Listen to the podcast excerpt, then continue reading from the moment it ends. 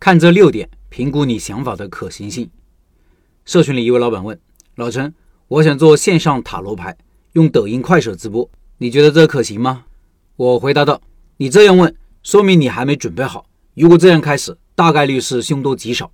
在你这个阶段，可以做三件事情：第一，找出在平台上类似的账号，找出前五；第二，了解他们输出的内容、输出的频次；第三，分析一下他们的盈利模式；第四，看看自己有没有机会。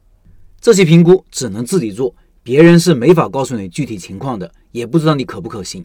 就跟我经常面临的问题，老陈，我要开个面馆可以吗？我要开个快餐店可以吗？每当遇到这样的问题，我就很想说，你这样问真的是不可以。街上能看到的店都能开，这种问题基本都不用问。你一定要从可不可以做，直接跳到我应该怎么做才有机会。一件事情能不能干成，就看你怎么想、怎么做，决心有多大。人是最关键的。以上是我在社群里的日常问答。今天借着这个案例，说说我们应该如何评估自己想法的可行性，让自己的思维层次更进一步。首先，作为成年人，作为一个想创业的、必须具备独立人格的人，我们一定要明白一个简单的道理：很多事情的答案没有任何人可以给到你，都是需要你自己去摸索。如果有人给你解决问题的思路，你其实就已经够幸运了。在抖音里做塔罗牌可不可行？我自己都没做过，甚至塔罗牌怎么玩我都不知道，也不感兴趣。我怎么会知道呢？无论我说可行还是不可行，都是一种不负责任的误导。那么，当你脑子里有个想法，应该如何评估这个事情的可行性呢？你可以做以下六点评估，评估完你自己会有答案。第一，阻力有多大？你自己的、你家人的、外部环境的这三个方面的阻力。比如你时间不够，每天只有一个小时。时间不够就是很大的阻力，你家人不支持你，你老婆希望你下班后辅导孩子作业，而不是编辑视频，这也是个阻力。比如国家不支持这个行业，政策上有风险，也是阻力。你和某个公司有协议、有合同，某件事情不能干，你偏要干，那就可能面临官司，有法律风险，那还搞个屁呀！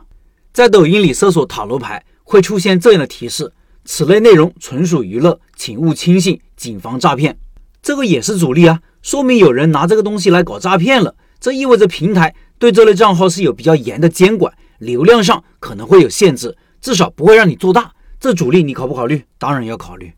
第二，代价有多大？你要把这个事情做成，需要付出多大的代价？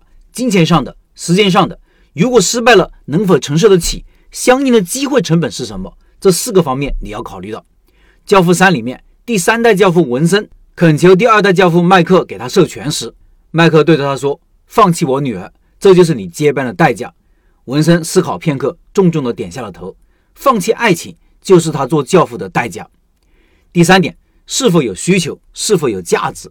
塔罗牌肯定有需求的，就跟星座一样，也跟算命一样，很多人就是痴迷于这些东西。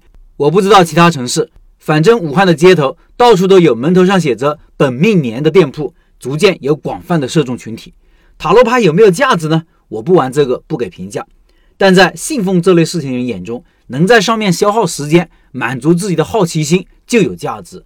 当有众多信徒后，能凝聚共识了，也就有价值。就跟上帝一样，很多人认为它存在，就变成了宗教。第四点，竞争对手怎么做？首先，你要看同行做的怎么样，做的好不好，强不强。其次，要看看他们怎么做的，提供什么样的产品和服务。产品的水平和质量如何？其次，他们是怎么盈利的？了解这些，一方面是看有没有学习和借鉴的地方，另一方面分析判断自己的优劣势，看看自己怎么做，怎么切入，怎么做差异化。第五点，自己能力是否匹配？第五点和第四点其实是连着的，侧重点不一样。你在分析同行的时候，就会评估自己，别人这么做，我能不能这么做？我做得到吗？我能不能有其他方法？需要什么样的能力？我需要掌握什么样的技巧？如何掌握这些技巧呢？别人坚持了这么长时间，我需要坚持多长时间？我能坚持多长时间呢？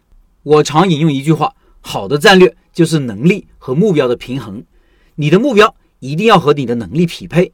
换句话说，就是你想得到什么样的目标，就首先应该提高自己的能力。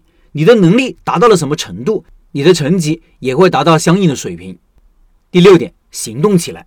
如果你还是很迷糊，那就不管三七二十一，先干一段再说。关于塔罗牌的视频先发上一个月，看看这一个月的数据如何，再做下一步打算。